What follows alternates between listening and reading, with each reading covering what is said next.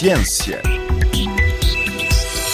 Decorre até ao dia 12 de dezembro no Dubai a COP28. A acompanhar os trabalhos desta Conferência das Nações Unidas sobre o Clima está Diana Lima, a diretora da Coordenação Técnica da ONG ambientalista Eco Angola, que alerta para a existência de migrantes climáticos no sul do país, provocados pela seca. Uma seca que afeta de forma desigual mulheres e homens. Ao microfone da RFI, Diana Lima deu conta também dos avanços já feitos neste arranque da conferência no nomeadamente no que diz respeito ao dossiê perdas e danos. A primeira coisa que eu acho que eu gostaria de ressaltar seria a quantidade de pessoas, entidades e, em geral, a participar nessa COP28, tanto presencialmente, tanto uh, distância, que eu acredito que sejam mais de 60 mil pessoas.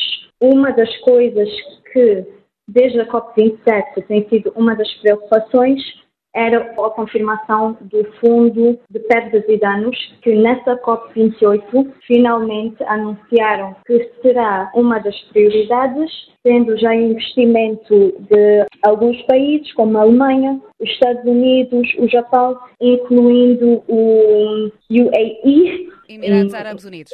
Exatamente. Uma coisa que também achei interessante foi o envolvimento da juventude ativa tanto na elaboração de, de alguns documentos oficiais a nível de posicionamento, tanto a nível de perdas de danos, principalmente, mas também a nível de adaptação e mitigação. Em relação a, este fundo de perdas e danos, são promessas de financiamento, mas esse financiamento uh, depois tem que ser efetivado. O que acontece é que muitas vezes não é. Isso pode ser um problema para esta COP, saírem muitas promessas de financiamento, mas depois essas promessas acabam por ser vazias. Sim, pode ser visto só como uma promessa e realmente não ser executado, mas é por isso que existe várias entidades, várias organizações que estão a acompanhar o processo à distância para ter aquilo que nós chamamos de accountability. Ou seja, responsabilização e fiscalização das promessas que são feitas. Exatamente. Pois não, não faz sentido estarem a fazer promessas e depois nada acontece. Portanto, um dos problemas que tem existido a nível dos financiamentos climáticos é dar o acesso aos financiamentos aos, aos países realmente em necessidade. Ou seja, isso pode ser por questões burocráticas ou outras questões. Uh, dentro disso, uh, eu consegui acompanhar que foi apresentado algumas tecnologias que poderão facilitar esse processo, mas não, pessoalmente, não consegui perceber a 100% como é que isso irá funcionar. Então, a partir daqui, após a COP28, após COP28, acredito que todos que tiveram acesso, uh, participaram no, no processo, uh, deverão ter a responsabilidade de fiscalizar. O facto de esta COP acontecer num petroestado, não é? Num estado que é uh, produtor de petróleo, não acaba por fomentar este lobby do petróleo? Pois, essa é uma pergunta meio delicada, muito delicada. E tem sido uma conversa a nível de vários ambientalistas e uma preocupação. No entanto, eu não consigo realmente responder a 100% o que é que poderá estar a acontecer a esse nível, mas em geral, por mais que a COP seja num país responsável pela produção de petróleo. Tem tido muitas atividades e tem tido alguns resultados da apresentação de projetos que podem ser algo positivo para a ação climática. Tanto que uma coisa quando se fala de a phase out of fossil fuels, o treaty que está relacionado com a retirada do uso de fossil fuels. Diminuição progressiva da utilização de combustíveis fósseis. Menciona a transição de países em desenvolvimento que são dependentes de combustíveis fósseis de uma forma sustentável. Por mais que tenha sido realizado na, naquele local, o objetivo não deixa de ser realizado. Após a COP28, temos que fazer o controle de realmente o que, é que foi dito, seguimento de alguns projetos, inclusive este ano terá apresentado o Global Stock, Stock yes, Global Stock Take, que é o balanço de cada país uh, em relação às promessas que foram feitas na COP de Paris. A partir daí nós poderemos realmente entender o que é que está a ser feito, o que é que não está a ser feito e ter algo mais realista uh, a nível do nosso posicionamento.